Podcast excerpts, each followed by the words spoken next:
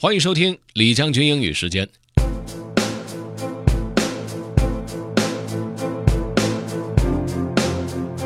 今天为大家分享的内容来自于 Fast Company，是一篇关于免运费的一篇文章哈。虽然说我们很看重网购的时候这个产品可以免运费，虽然作为消费者在整个网购过程当中和卖家之间的关系还比较单纯，但是如果要形成这样一个完整的购物链条，中间提供服务的那些服务商，他们的成本会在增加。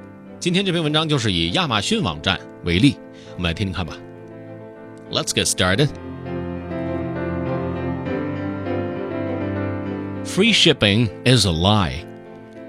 Free shipping is a top priority for online shoppers, but many merchants are struggling to keep up with the costs. By Neal Ungerleider. When shopping online, you tend to run into the lie pretty quickly. Spend a certain amount, perhaps 15 or $20, and your shipment is free. Take advantage of competitive holiday promotions that promise free shipping on any item, no minimum required. Or subscribe to a service like Amazon Prime, which for $99 a year in the United States offers members free shipping on millions of eligible items. But the truth is that, like virtually everything else, free shipping is not actually free.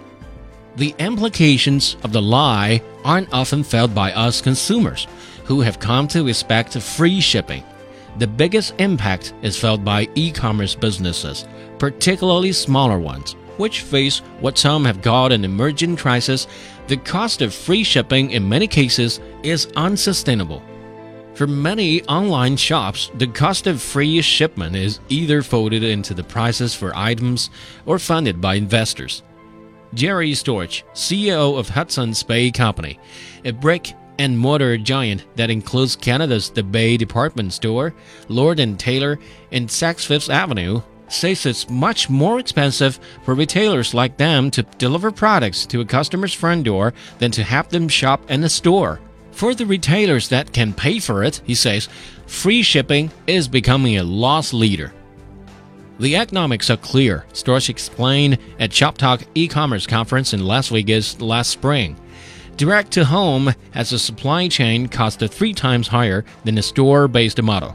So when we say the internet retailer can charge less, how can that be? Maybe this is why so many of us have so much trouble emulating Amazon's model and making any money.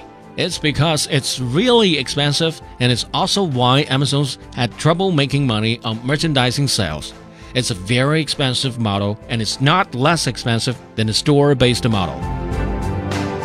一种新的模式是否能够推广开来，主要还是要看它的成本能不能够控制得下来。如果它的成本能够顺利的控制到最低，那么推广自然是势在必行的。如果你想回听本期节目，可以关注重庆之声的微信公众号“重庆之声”，点击品牌进入李将军英语时间。另外呢，你也可以在喜马拉雅上搜索李将军，就可以找到我了。OK，that's all for today. Thanks for listening. This is General Lee 李将军，下期见。